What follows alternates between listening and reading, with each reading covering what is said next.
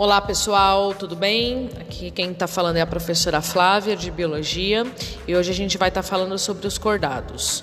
Bom, todos eles vão ser triblásticos, vão ter os três folhetos germinativos, vão ser deuterostomados, no desenvolvimento embrionário o blastóporo vai dar origem ao ânus e vão ser celomados.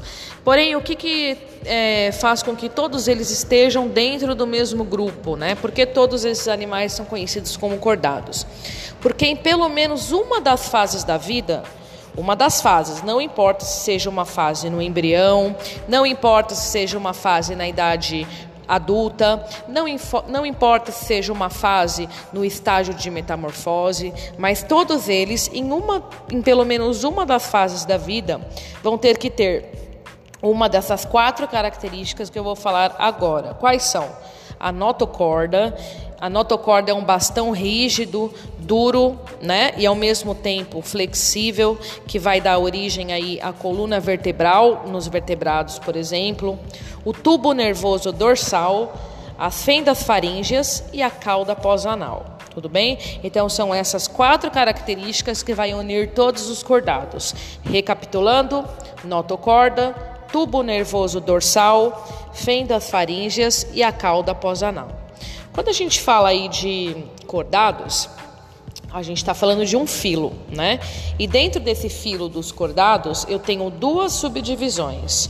Uma delas vai ser a dos protocordados e a outra vai ser aí a dos eucordados ou vertebrados. A gente vai começar a falar então dos protocordados, tudo bem? Os protocordados eu vou dividi-los aí em duas classes. Uma que vai ser a dos cefalocordados e a outra que vai ser dos urocordados. Os cefalocordados, a gente vai representar aí o, o animal mais comum que a gente tem em biologia, que é um cefalocordado, ele é chamado de anfioxo. Né? O anfioxo, por que, que ele, é, ele é o animal que geralmente aparece nos livros de biologia, nas apostilas? Porque ele vai ter a presença da notocorda a vida inteira. Então, um animal adulto, se a gente for analisar esse animal, ele vai ter a notocorda uh, na vida inteira dele. Nos slides dá para ver na imagem direitinho, né? Os anfioxos, eles vão ter os sexos separados, ou seja, são animais dioicos, vão ter a fecundação externa, ou seja, os gametas vão se encontrar fora do corpo, né, na água, e vão ter desenvolvimento indireto, ou seja, vão passar por estágios de metamorfose. Tudo bem? Então, se a gente for analisar aí o corpo de um anfioxo, a gente vai ver aí que no indivíduo adulto nós temos as quatro características dos cordados.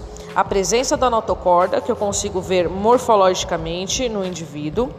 Se eu, se eu abrir o indivíduo, eu consigo ver as fendas faríngeas, consigo ver o tubo nervoso que vai passar de forma dorsal Diferente nos invertebrados que a gente tinha o sistema nervoso passando do lado ventral, em todos os cordados, o tubo nervoso ele fica dorsal, ou seja, nas costas, igual a gente, certo?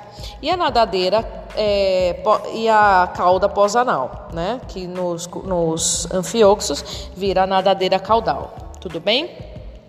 Esse daí é o que a gente chama de cefalocordados. A outra classe que a gente conhece aí é a classe dos urocordados. E o representante mais comum vão ser as assídias, né? As assídias, ela parece, à primeira vista, se a gente olhar, ela parece uma esponja do mar, porque o corpo dela vai, lembrar uma esponja, que é um animal invertebrado, que a gente viu lá do filo dos poríferos, né? Só que qual que vai ser a diferença? Por que, que a assídia não é uma, uma esponja? Porque ela vai ter essas quatro características, né? É, ela vai ter essas características aí dos cordados. Ela vai ter aí a notocorda, a nadadeira pós-anal, as fendas faríngeas, ah, pelo menos uma dessas características ela vai ter. É, quais são essas características que as assídias vão ter?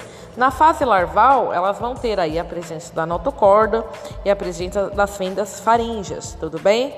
Elas vão ser indivíduos hermafroditas, ou seja, monóicos, né? Fecundação também vai ser externa, ou seja, os gametas eles vão se encontrar na água, tanto o gameta masculino e o feminino, e o desenvolvimento vai ser indireto, né? Uh, ou seja, vai passar por estágio de metamorfose. Então, a fase larval vai ser é, uma fase livre natante e depois vai se transformar aí numa assídia, que ela vai ter aí um, um, formato de corpo bem parecido que a gente já viu lá nos invertebrados, né? Mas se a gente for analisar o corpo dela por dentro, ela vai ter aí as fendas branquiais, né? E na fase larval ela tinha a notocorda e a cauda, por isso que ela vai ser aí uma um cordado. Tudo bem? Continuando aí, a gente vai falar agora dos cordados ou eucordata. O, lembrando que o prefixo eu em biologia vai significar verdadeiro, então são os verdadeiros cordados ou que a gente chama aí, conhece popularmente como vertebrados, né? Dentro aí dos vertebrados, eu divido eles em dois grandes grupos também, né? O grupo dos agnatas e o grupo dos gnatostomatas. Os agnatas são aqueles que não têm mandíbula e os gnatostomatas são aqueles que vão ter mandíbula. Então a gente vai falar primeiro dos agnatas, né? Os agnatas vai ter uma classe chamada de ciclostomata, tudo bem? Ah, bom, eles são animais que não têm mandíbula, né? A boca deles vai ter um formato circular, em forma de círculo. Eles vão ter o corpo em forma de um tubo. Uh, o esqueleto vai ser de cartilagem e eles vão ter as brânquias, abertura das brânquias em forma de poro. Mas quem são os ciclostomados? São o que a gente conhece popularmente e que os livros de biologia vão trazer como as feiticeiras e as lampreias, né?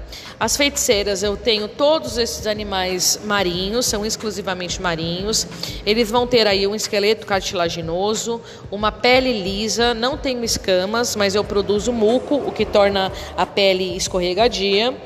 E como eles não têm mandíbula, a língua deles vai ter alguns pequenos dentes, que a gente chama de dentículos.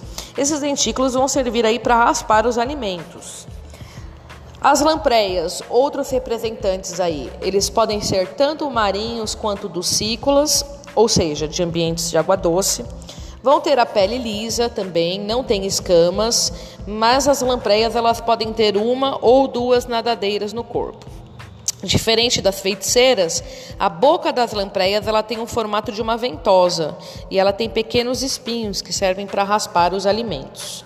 Com isso a gente terminou aí os de falar sobre protocordados e sobre o grupo dos agnatas. E na próxima, no próximo podcast a gente vai falar sobre os mandibulados, que aí a gente vai incluir duas superclasses: a classe dos peixes e a classe dos tetrápodas, que aí inclui anfíbio, répteis, aves e mamíferos. Tudo bem? Um grande beijo e até a próxima.